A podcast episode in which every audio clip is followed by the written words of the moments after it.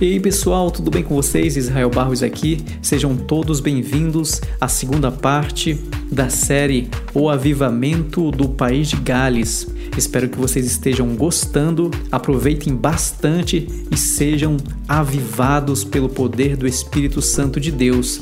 E peço gentilmente para vocês, se possível, siga-me no Instagram, isra.barros. Ficarei muito feliz em tê-los comigo, seguirei de volta com certeza e que Deus em Cristo os abençoe. O Avivamento do País de Gales, parte 2 Antes de Deus acender a chama, ele precisava preparar um instrumento para guiar e cuidar do avivamento. Por isso, no nosso relato, precisamos voltar um pouco no tempo e falar a respeito de um homem que Deus começou a preparar vários anos antes do, dos acontecimentos descritos na parte 1. Quando Deus começa um avivamento, ele não trabalha primeiro com a igreja como um todo. Ele escolhe uma ou duas pessoas com paixão, com encargo, que geralmente estão fora do arraial num certo sentido, estão fora dos programas normais da igreja, estão carregando um fardo que os outros não conseguem compreender. Volte às Escrituras e veja os exemplos. Deus escolhe um simples pastor, longe dos centros de atividades, e faz dele um rei, ou toma homens comuns como Amós, o homem do campo, e o chama para serem profetas. Deus os capacita. Ele procura homens simples, homens disponíveis. Imagine que Jesus faria se tivesse iniciado o cristianismo agora, no século 21, se ele tivesse de escolher 12 homens e dizer: Estou confiando a estes homens o futuro da igreja cristã, a mensagem do reino de Deus, imaginaríamos que procuraria nos melhores seminários, que escolheria as mentes mais brilhantes, os comunicadores mais dinâmicos. Mas não foi isso que fez no início da era cristã. Sabe o que ele faria hoje? Iria a uma obra de construção, a uma fábrica qualquer ou aos trabalhadores rurais e chamaria seus discípulos, porque foi isso que fez quando escolheu pescadores e outros homens comuns nos evangelhos. Quando se fala do avivamento de Gales, o nome mais conhecido hoje é o de Evan Roberts. Mas, quando foi chamado por Deus, ele era desconhecido, um trabalhador comum, sem cursos ou títulos. Evan nasceu em 1878. Sua família era metodista e desde cedo levava as coisas espirituais a sério. Converteu-se com 13 anos de idade. Seu pai, como a maioria dos homens daquela região, era um mineiro de carvão e trabalhava nos túneis escuros embaixo da terra. Com apenas 9 anos de idade, Evan precisou começar a trabalhar porque seu pai havia quebrado quebrado a perna na mina. Com 12 anos, ele saiu da escola para assumir o trabalho definitivo nas minas de carvão. Era um trabalho muito perigoso e mais de uma vez escapou por pouco da morte. Em uma das ocasiões, houve uma explosão na mina, mas, como não era o seu turno, ele não estava no local. Sua Bíblia, porém, havia ficado lá e ficou queimada exatamente na página de 2 Crônicas, capítulo 6, na oração do rei Salomão. Evan guardou essa Bíblia como memorial por muitos anos. Ao contrário da maioria dos cristãos em Gales, que eram indiferentes e acomodados, Evan estava sempre insatisfeito com o nível espiritual de sua vida, sempre buscando ansiosamente por algo maior, algo novo. Ao ver a sede do jovem Evan, um diácono de sua igreja o aconselhou a não perder uma reunião sequer de oração, pois poderia acontecer que o Espírito Santo pudesse chegar e ele não estivesse lá presente para o receber. Por isso, todas as noites da semana, Evan estava em uma reunião de oração ou estudo bíblico nas redondezas. Durante 13 anos, da idade dos 13 aos 26 anos, ele fez isso, orando com perseverança por um avivamento. Com a idade de 19 anos, Evan estava numa montanha em Gales, contemplando o vale embaixo e recitando a oração do Pai Nosso em voz alta, quando chegou as palavras: Venha o teu reino. Ele ficou tão comovido que não conseguiu mais falar. Ficou parado ali, enquanto as palavras martelavam no seu interior: Venha o teu reino, venha o teu reino. Seu coração era muito sensível ao toque de Deus. Durante os 13 anos em que manteve o compromisso de buscar o Senhor, havia dois temas principais nas suas orações.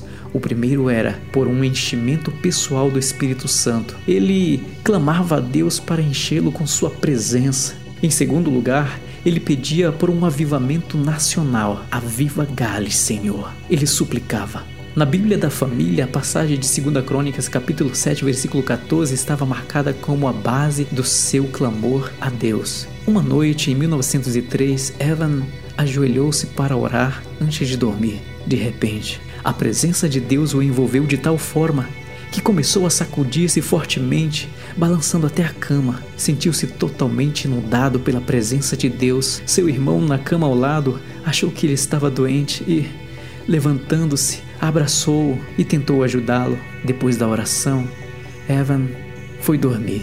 Porém, pouco tempo depois, a uma, a uma da manhã, Deus o acordou. Até às cinco da manhã ele permaneceu em oração.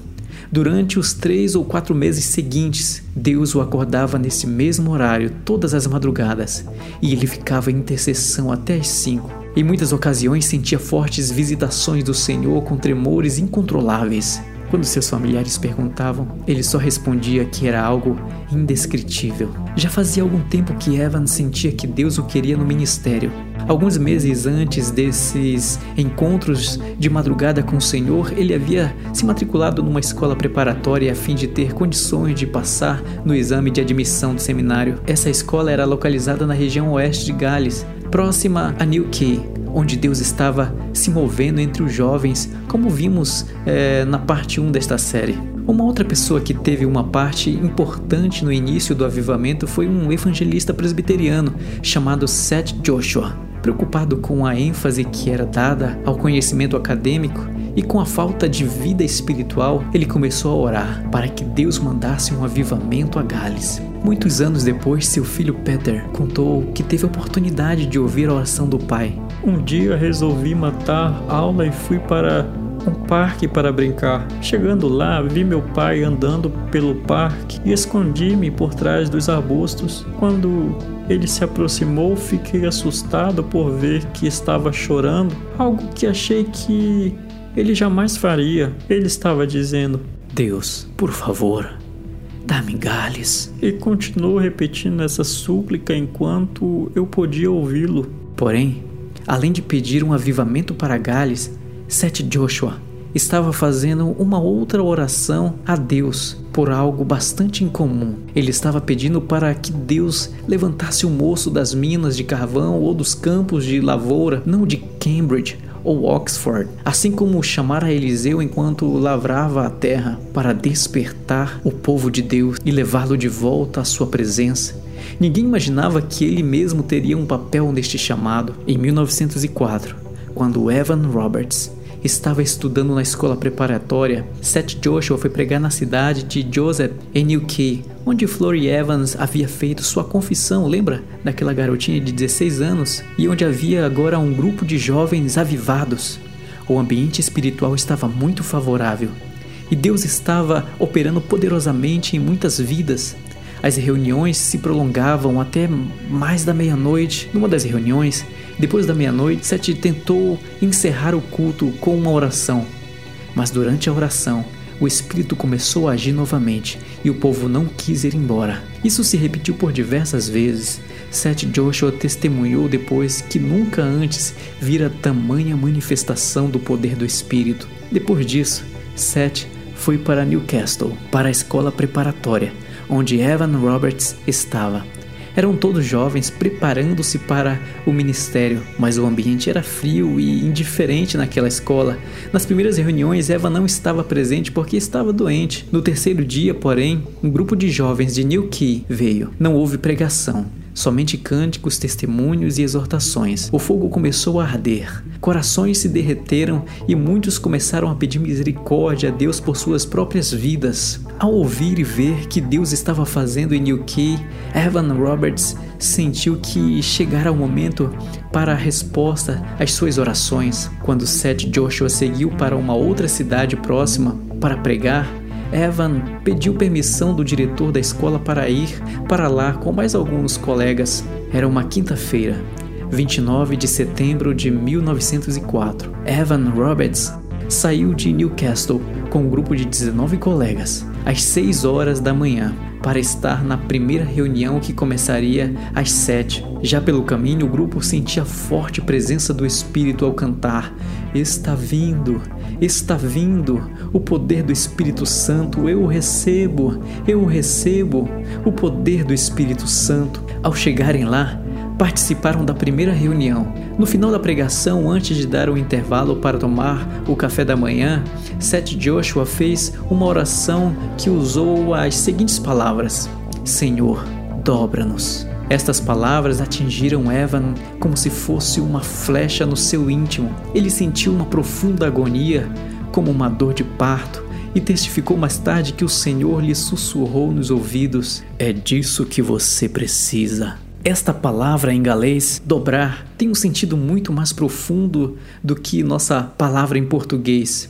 Significa derreter, moldar, dar forma, como barro nas mãos do oleiro além de dobrar ou quebrantar. Evan não quis tomar café. Quando voltaram para a reunião às nove horas, ele sabia que precisava fazer essa mesma oração em público. Enquanto esperava que os outros terminassem de orar, ele disse: Sentir uma força ou energia viva entrando no meu peito. Perdi o fôlego, minhas pernas ficaram trêmulas. Caí de joelhos, suava muito e as lágrimas jorravam. Achei que estava sangrando. Era terrível por uns dois minutos. Então clamei: Dobra-me, dobra-me, dobra-me, ó! Oh! Senti que era Deus enviando seu amor para me dobrar e eu não compreendia o que havia em mim para ser amado. Depois que fui dobrado, quebrantado, uma onda de paz encheu meu interior. Ao mesmo tempo, a congregação cantava com entusiasmo: Estou chegando, estou chegando, Senhor, a ti. O que veio à minha mente depois disso era o dia do juízo final, quando as pessoas serão dobradas contra sua vontade. Senti meu peito cheio de compaixão pelas pessoas que serão obrigadas a se dobrarem diante de Deus no dia do juízo. Desse dia em diante, a salvação das pessoas pesava muito sobre mim. Essa foi a experiência crítica na vida de Evan Roberts. Ele sempre se lembraria da grande reunião como os caminhos de Deus são insondáveis. Seth Joshua pediu Gales a Deus, mas Deus não lhe deu Gales, Deus lhe deu Evan Roberts. E depois deu Gales a Evan Roberts. Quando Evan levantou-se daquela oração, ele era um homem transformado. Sentiu-se inflamado com o desejo de ir por toda a extensão de Gales para falar do Salvador. Ao voltar para Newcastle, para a escola, não conseguiu mais concentrar-se nos estudos. Passou muito tempo orando e conversando com o colega de quarto sobre o desejo de ver Deus mover-se em todo o país. Começaram a conversar com outros jovens para formar equipes de evangelismo. Certa noite, depois da meia-noite, Evan voltou para o quarto depois de um período de oração, seu colega de quarto, Sidney, viu que seu rosto estava brilhando e perguntou o que havia acontecido. Oh, Sidney, ele respondeu. Acabei de ter uma visão de todo o país de Gales sendo elevado ao céu. Estamos para ver o maior avivamento que este país já experimentou e o Espírito Santo está chegando. Precisamos estar prontos. Em seguida, Evan Roberts olhou para ele com um olhar penetrante nos seus olhos, do qual Sidney nunca mais pôde esquecer, e perguntou-lhe: Você acredita que Deus possa nos dar cem mil almas? É preciso lembrar que nesta época Evan Roberts era uma pessoa totalmente desconhecida. Ninguém tinha ouvido falar dele. Mal começara a se preparar para entrar num seminário que nunca chegou a fazer. Mas a partir desse dia, passou a acreditar firmemente no avivamento e na grande colheita de 100 mil almas que Deus daria. E os relatórios confirmam: nos primeiros seis meses do avivamento, 100 mil pessoas foram alcançadas por Jesus no país de Gales.